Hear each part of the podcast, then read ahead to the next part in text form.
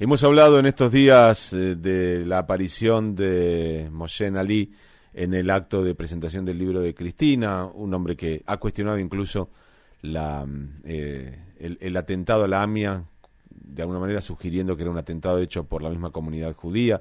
Es profundamente antisemita, profundamente antisionista, eh, y han aparecido otros con esas voces. Y yo quería escucharlo a Marwan Gil, con quien ya hemos hablado en su momento. Él estuvo cuando se recordó el aniversario del atentado a la Embajada de Israel en una oración ecuménica.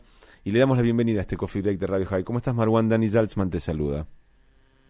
Eh, muchas gracias por la invitación. Eh, ¿qué, dice, qué, qué, proclama el Islam o qué debiera proclamar, para, porque no todos eh, piensan igual, respecto del pueblo judío y del antisemitismo y, y, de tanto odio que a veces se eh, desparrama alrededor de las voces de muchos líderes espirituales? Mira, para mí como, como musulmán el mensaje es muy claro. Islam literalmente en árabe significa paz. Y la definición, eh, nosotros tenemos que ver cómo es la definición de un musulmán según el fundador de la religión islam y no según un sheikh o una organización. Y según la definición del profeta Mohammed, la paz de con él, quien es el fundador del Islam, él dijo que un musulmán es de su, no solamente de su mano, sino también de su lengua, otros están a salvo. Y en esa definición el santo profeta Mohammed claramente rechaza no solamente el odio o el rechazo contra un pueblo en particular, sino contra toda la humanidad. Según un musulmán no es posible tener odio, rechazo o cualquier forma de, de, uh, de violencia contra alguien.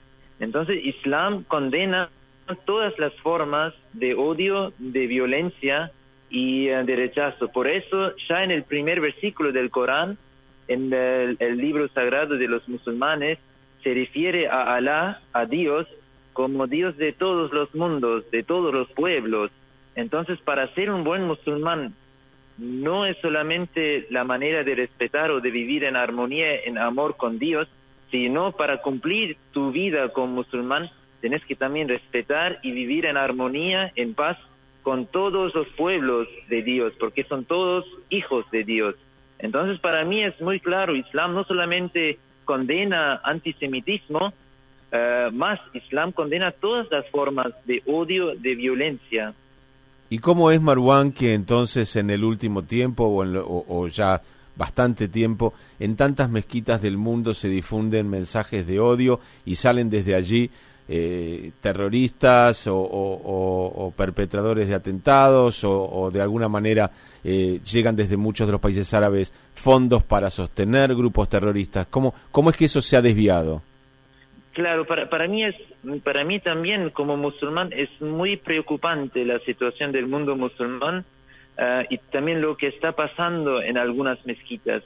Ah, para mí lo que pasa es que ah, creo que algunos eruditos en el nombre de la religión usan el lugar sagrado, una mezquita, por sus intereses personales o por sus intereses políticos y lo tapan en el nombre del Islam.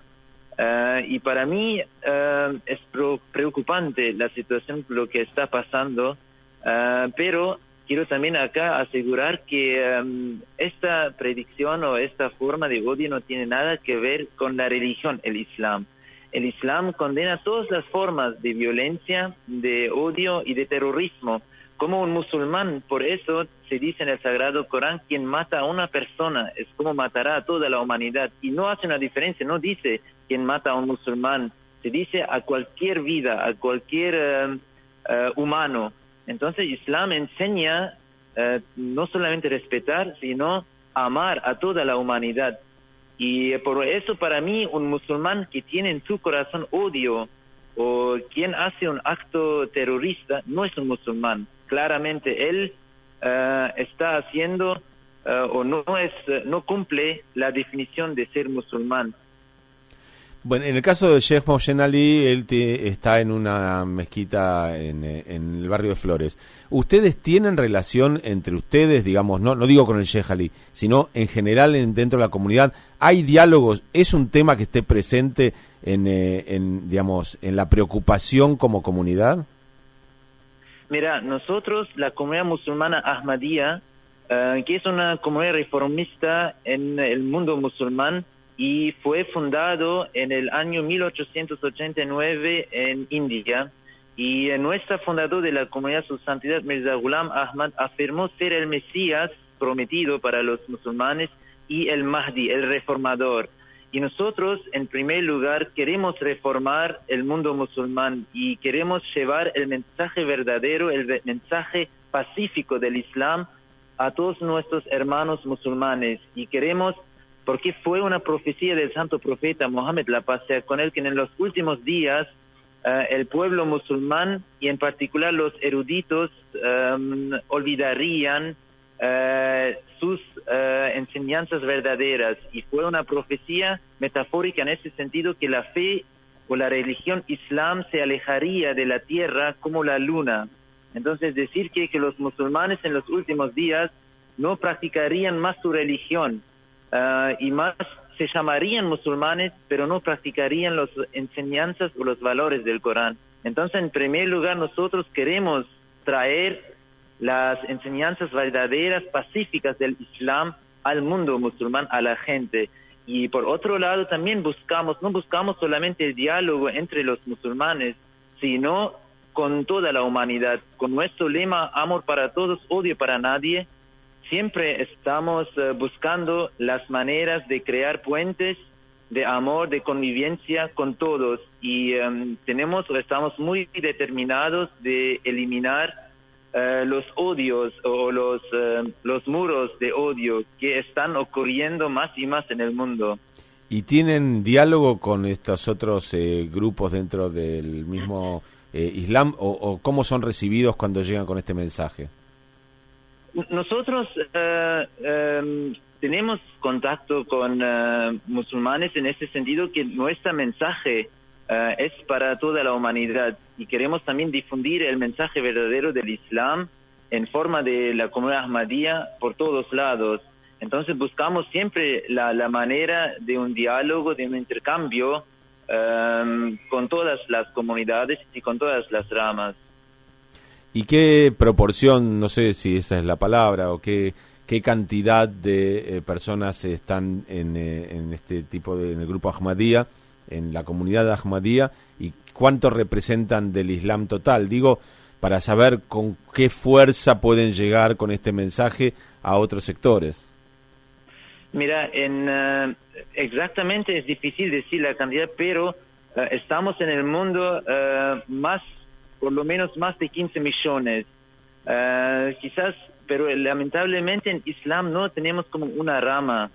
En Islam tenemos, lamentablemente, ese es también el gran problema, lo que vemos en el mundo musulmán, que tenemos más de 70 ramas o corrientes. Y hay un gran conflicto entre los musulmanes. Hay muchos problemas, muchos uh, conflictos donde se pelean un musulmán contra otro musulmán. Eh, entonces, em, nosotros como una rama, eh, como la comunidad Ahmadiyya, queremos reunir los musulmanes y adentro del mundo musulmán somos la única rama que tiene un eh, líder, un guía espiritual que se llama Jalifa. entonces, en ese sentido, somos algo em, único, una, la única rama dentro del, del mundo musulmán pero por otro lado, lamentablemente también vemos un gran rechazo y también persecución en el mundo musulmán contra nuestra rama. Por eso, por ejemplo, desde el año 1974 estamos prohibidos en Pakistán. No podemos vivir o practicar nuestra religión como Islam. Tampoco, por ejemplo, no podemos hacer la, la peregrinación a Meca, aunque sea un eh, pilar fundamental como musulmán. Ah, pero para nosotros eso es como un parte o esa forma de persecución o discriminación fue siempre contra las comunidades verdaderas como los seguidores de los profetas, ¿no? Lo vemos también ah, en la relación con profeta Moisés, con sus seguidores, después con Jesús, ah, después con profeta Mohammed, pasa con todos estos profetas. Entonces, claro, nos preocupa la situación, pero estamos muy eh, determinados de, llegar y seguir con nuestro trabajo. Marwan, como siempre, el agradecimiento por este tiempo que has tenido con nosotros. Queríamos escuchar tu palabra porque nos preocupa y, realmente nos da pena y tampoco queríamos que nadie utilice la generalización que a nosotros tampoco nos gusta cuando se refieren a los musulmanes, y por lo menos conocer otras voces y otras corrientes. Te mandamos un abrazo grande. Muchas gracias.